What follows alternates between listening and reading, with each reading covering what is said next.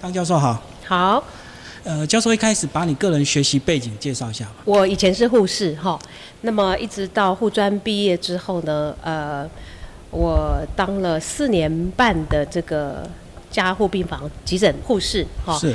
那么后来呃，长话短说，也是因为我自己呃外公还有信仰的关系，就后来就差大插英文系东吴的英文系，好，然后呢就顺利外文系毕业之后呢。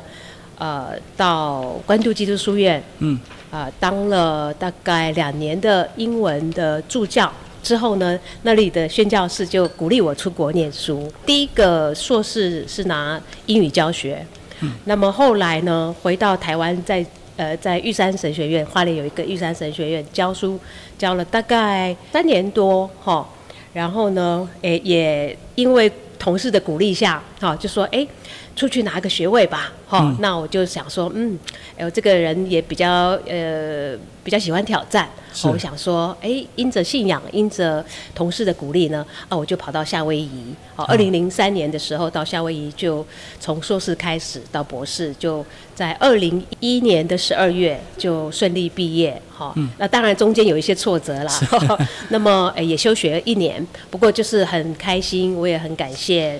上帝。哈，在二零二一二年的二月份呢，顺利来到自己的家乡，也就是东华大学来任教。嗯，我们先讲这个加护病房那四年，对你人生有很重大的影响吗？看到生离死别，非常大的影响。好，那其实我刚刚讲，我说信仰对我的这个呃影响很大，但是呢，就因为这四年多在加护病房的经验，我看到人要濒危死亡的那一刻。我觉得我看我在他们身上看到，呃，一个很重要的就是人死后要去哪里。那么其实这件事情呢，就让我呃对于我自己的信仰就更更好奇，所以我那个时候我才开始就是去，我觉得灵性护理是非常重非常重要的哈。所以呢，呃，我我我其实学到了，就是说呃珍惜生命之外呢，我也觉得人要有一个。呃，信仰是好的。那么我的我的工作，我的护士护理的工作呢，除了身体的急救啊，这这些照顾之外呢，我认为我在临床上也可以在灵性上面给他们一些鼓励、跟支持、跟安慰。嗯，一个是实际身体的照顾，你发现可能在心灵上更需要、更能够帮助他们，所以你就追求另外一条路了。是的。呃，其实因为对于信仰更认识，然后上帝的带领哈，我自己就觉得说，呃，我除了在加护病房可以使力，可以帮忙我的病人之外，呃，因着很多因素，我觉得好像要离开这个这个行业哈。那包括呢，我自己个人对于行政没有很很有兴趣啊，所以那个时候要推我去当护理长的时候，我就非常的不。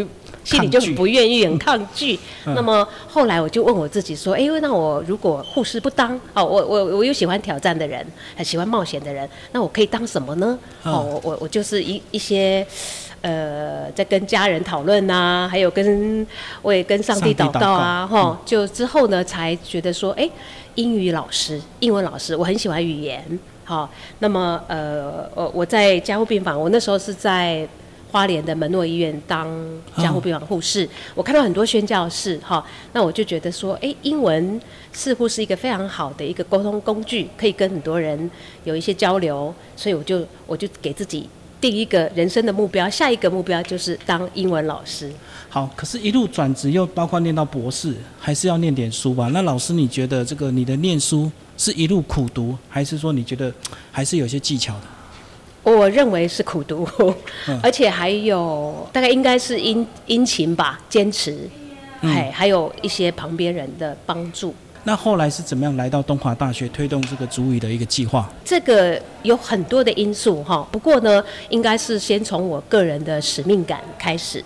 那我的个人使命感其实是受我外公田信德顾田信德牧师呃的影响很大。好，他因为告诉我两件事情，他说。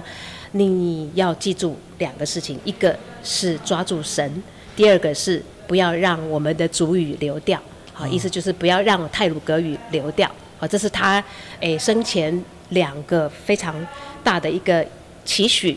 那我听见了，那我自己发现，我在夏威夷当中，从语言也发现到自己。那我认为，一个人自己的母语对一个人的认同，还有对于自己的自信是非常有帮助的。哇，又要研究主语，又要念英文，那老师到底时间怎么分配啊？因为有时候你英语全力的投入，有时候回头再念一些主语，是不是会有点错乱？嗯，我反而觉得这是加成的。好，我就是说时间的管理上，大概分配一下 A 语言跟 B 语言的学习时间。不过我认为，不管是 A 语言或者 B 语言，主语或者是英语。这很重要的就是你要有听说读写的基础能力之外，之后就一定要找人互动。我觉得这一点非常非常的重要，就是除了苦读，除了基本的词汇的或者是句构的这些排列之外啊，接下来的你接下来你就是要好好的找人互动。那么所以时间安排排一下，其实就就很 OK，但是一定要抓住有互动的机会。所以后来的主语的推动使命感，就是一切都来自于外公吗？一个很大的因素是外公，另外一个因素是我看到我在做这这方面的工作的时候，我看到人从心里面起来的那个自信，让我觉得我应该要往这方面继续努力。那看到韧性有了之后啊，我相信他对他的抗压性也高，那我就觉得我在帮助一个人。那呃，帮助人对我在对我来讲，事实上会诶让我觉得非常有意义感。啊，除了在加护病房的帮助身体的啊身心的照顾，呃，还有灵性的照顾，那现在这个语言的照顾，我也觉得非常有意义，也做得很开心。而且语言的照顾可以让他更早去面对他的人生，对，或许对他未来人生的帮助更大。是，而不是在已经到末端的加护病房这样。是的，嗯哼。接下来我们就来讲你现在正在推动的主语幼儿计划，已经我们国家已经准备推动到幼儿园了。呃，我特别讲原住民族语言这一块哈。那其实我们的原住民族语言振兴已经做了二十多年哈。那么沉浸式幼儿园啊，也就是呃沉浸式主语教学幼儿园的计划呢，事实上今年已经是第九年了。好，那我们东华专管中心是去年底开始接这个计划，所以到今年的九月底才会满一年。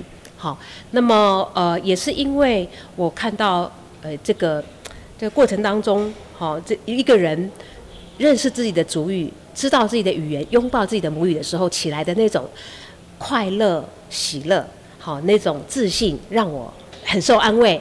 那另外一点就是，现在国际教科文组织、联合国，哈。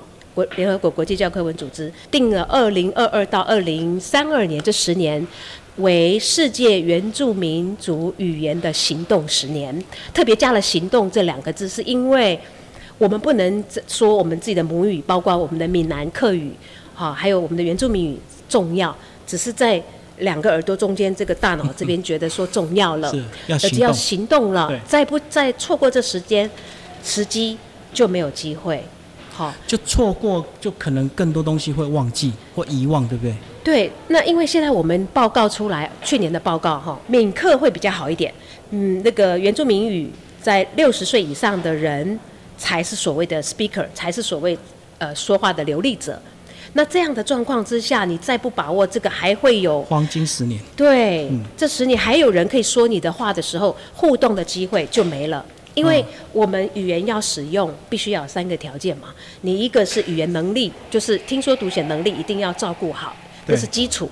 你有了能力，你要找人互动，互动的过程当中才会让你继续使用的语言，那个动机也会才才会起来。所以有动机、有互动机会、有语言能力，这个语言才会起来。对。那么如果少了互动，哇，这个附赠的工作会越来越难。三角就缺一块。对，是。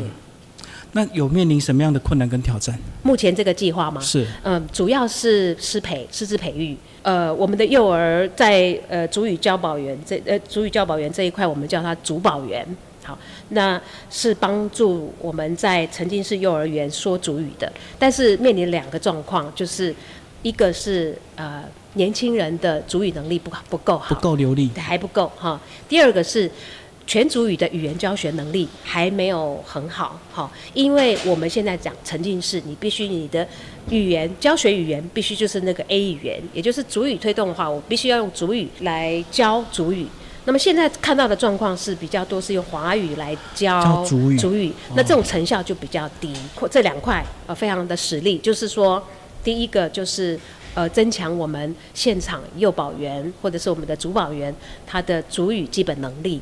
好，这是我们实力的一块。第二个就是帮助他们怎么样怎么用全主语来教学，就用主语来教主语就对。是是。然后还有语言教学能力。不过我们因为主保员现在比较缺乏的是这两块，所以我们除了幼幼教之外，我们还特别加强语言能力本身，还有语言教学能力。那刚刚讲到这个呃人才的缺乏，那在经费上呢，国家政策推动是有极力的去推动这个这样的一个计划吗？是有，所以我们这个计划到我们圆明会好这边有一个特别专专属的一个计划来推动这个这个事务。所以经费不是问题，就是人才的问题。是，那他未来是预计在。部落里的这个幼儿园推动，还是全国的幼儿园去推动？是全国的。哇，这么大！那您刚刚讲到一些困难，其实这个另外一个困难就是在全国的不同的幼儿园，他们有接我们的计划的，就怎么样跟旁边的，就说我们的幼呃我们的教保员，呃就是幼儿园本身有个教保员，对，那我们主保员进去，那么怎么样子一起来协调，一起来合作，帮助我们说主语这件事情，也是有有挑战性的，因为教保员。不是都是原住民，也不会，也可能不会讲原住民语。哇，这个听起来非常的困难呢，因为等于你要进入去带动主语的教学，那他们有本来的老师在那边，所以两个在沟通协调合作上是很需要。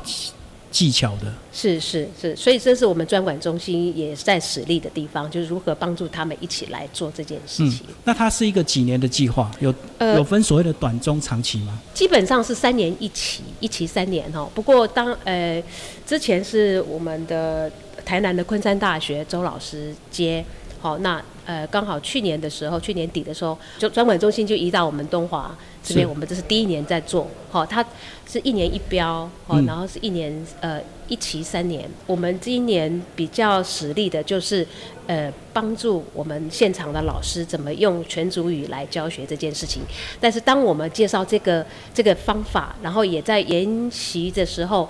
教导他们，或者是引导他们怎么用全主语来，或者是诶图片啊各方面的技巧来帮忙推全主语的时候，感觉上老师们是轻松的，而且是快乐的，因为我们现在有六个园所在做这样这样的一个全主语的实验教学，等于也是一个很新鲜而有很有使命感的一个事情，就对。我希望是他们可以完全接受这样的教法。好，谢谢我们汤教授。